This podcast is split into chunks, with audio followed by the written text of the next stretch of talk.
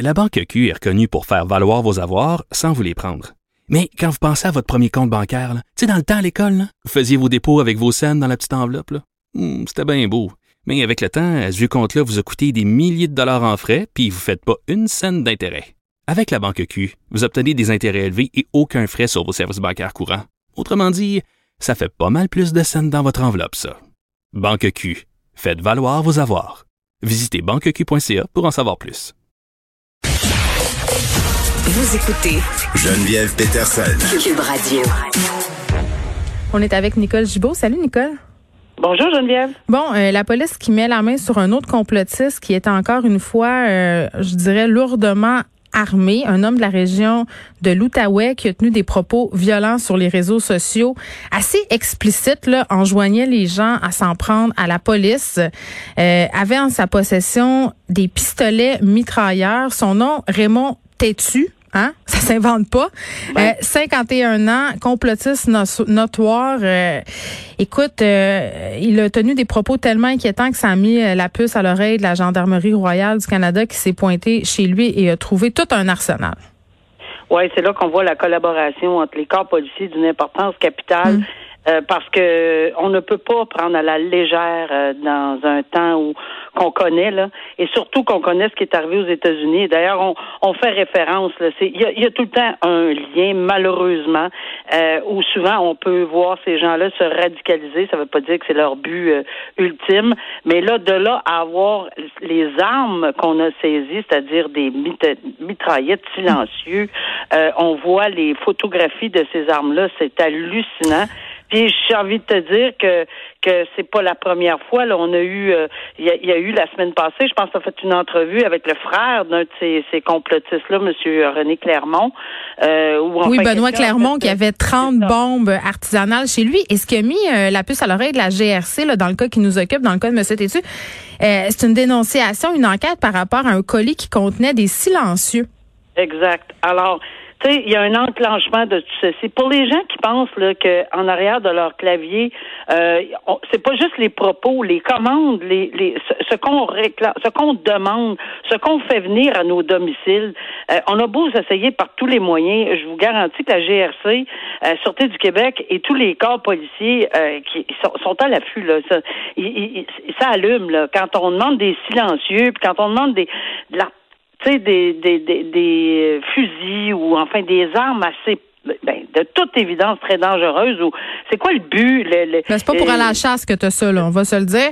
Euh, ça combiné au fait d'avoir des propos inquiétants euh, sur les médias sociaux et d'avoir aussi euh, des accusations par le passé là, fait face à, à la justice pour possession de stupéfiants puis il avait perdu en 2012 monsieur Tétu le droit de posséder des armes parce qu'il avait plaidé coupable à des accusations de possession de drogue justement dans le but d'en faire le trafic. Là évidemment il demeure incarcéré mais ça pourrait peut-être dissuader quelques personnes. Là, je pense qu'à un moment donné, euh, au niveau de la sécurité nationale, on s'est beaucoup posé la question, mais nous, qu'est-ce qu'on fait pour nos complotistes qui s'en viennent inquiétants? Parce qu'il y en a là, qui tiennent des propos. Euh, Monsieur Tétu, c'est pas le seul à demander à ce qu'on s'attaque à la police et aux journalistes. Là. À un moment donné, il faudrait que ces gens-là soient vérifiés. C'est pour ça que la dénonciation, je pense qu'il faut pas prendre ça. Il y a, même, sais, euh, des membres de la famille. Moi, je salue le courage parce qu'évidemment, là, on parle pas juste de se mêler de ces affaires.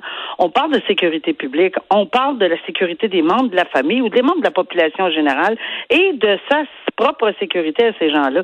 Donc euh, là, on, on, on c'est pas du niaisage. Là.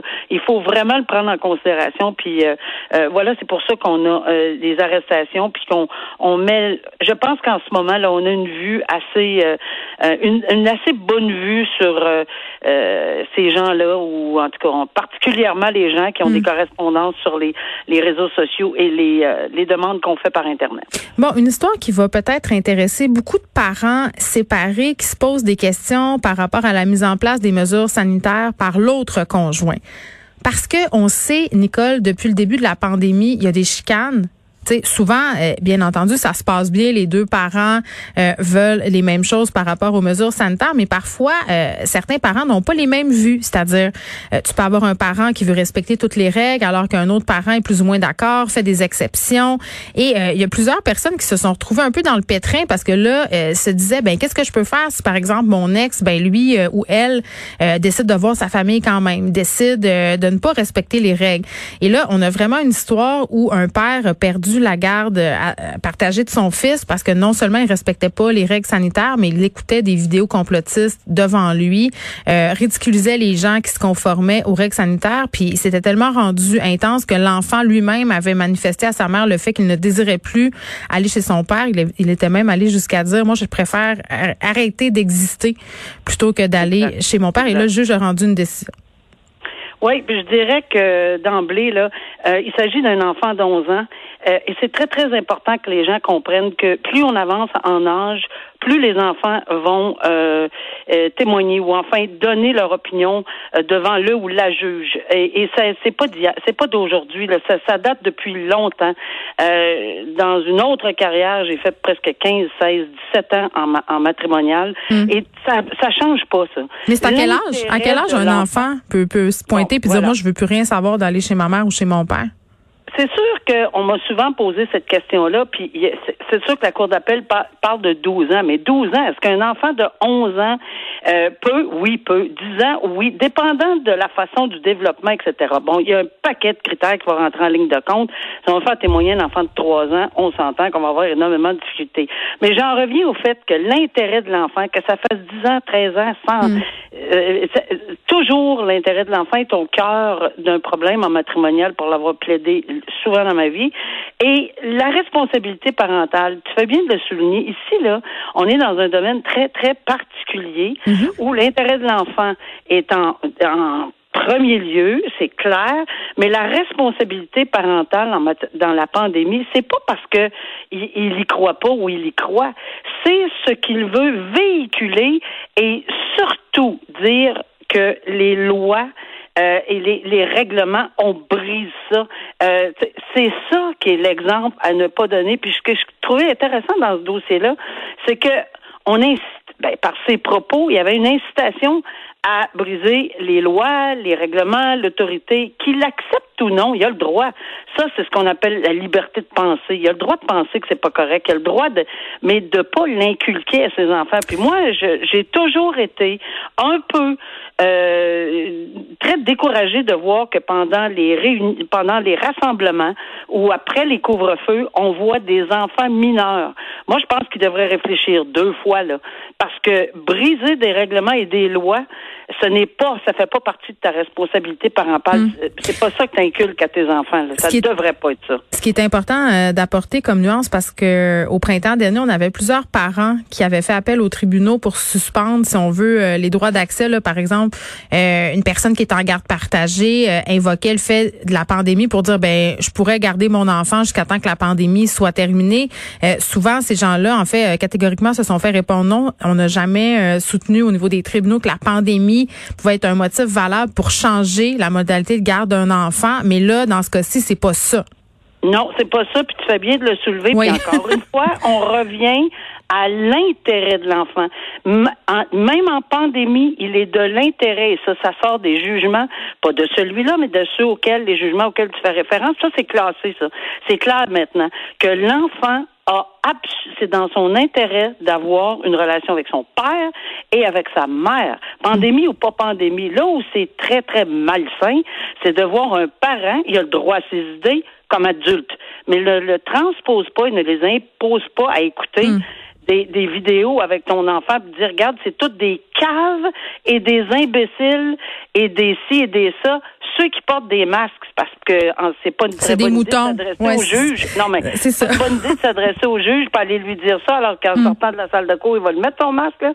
Fait que, tu sais, c'est ça le, le, point de ce jugement-là. C'est pas le moment euh, d'invoquer ça puis d'aller voir un avocat ou un juge en disant, hey, Jerry, une fois, il est allé souper chez la belle-mère. Si c'est occasionnel, il n'y a aucun juge qui va faire perdre la garde d'un enfant. Mais dans le cas où on respecte pas pas les consignes de façon répétée, ça pourrait être invoqué. Là, je pense entre autres au père qui s'était filmé avec son fils en train de fuir les policiers. Là, on pourrait invoquer ce jugement-là. Une autre histoire, Nicole, ça me fait toujours rire. Euh, gloire au titreur. La morveuse de Sainte-Catherine plaide coupable. Une madame qui littéralement, et tu sais, c'est pas drôle, mais excuse-moi, ça me fait rire là, parce qu'il a qu'elle fomente tout ça, tu sais, qu'elle se dise, moi là, j'ai tellement mon voisin que je vais aller licher la rampe du building dans lequel on habite, puis je vais morver dessus. Et euh, ce faisant, elle a été filmée. Euh, des personnes avaient installé des caméras de sécurité parce qu'elle voulait s'en prendre à son voisin. C'est quand même triste, là, une personne qui était, qui était atteinte du cancer, qui était très malade, donc qui avait un système immunitaire affaibli. Euh, donc voilà, c'était son but de compromettre sa santé. Et là, quand même, euh, elle va être sentencée. Là. Ben oui, puis tu sais, elle a, elle a eu ce qu'on appelle une sentence suspendue, mais t'es es surveillée pendant ta sentence suspendue. Pourra pas morver nulle part. Là. Puis, en plus, elle est, elle est soumise à une probation par obligatoirement. Et évidemment, on est en pandémie, elle est là depuis huit ans, c'est une locataire, donc ça aurait été pas mal plus compliqué que de l'acheter dehors. Mais de toute évidence, juste se faire appeler par les journaux la morveuse, euh, c'est pas tellement, tellement euh, agréable.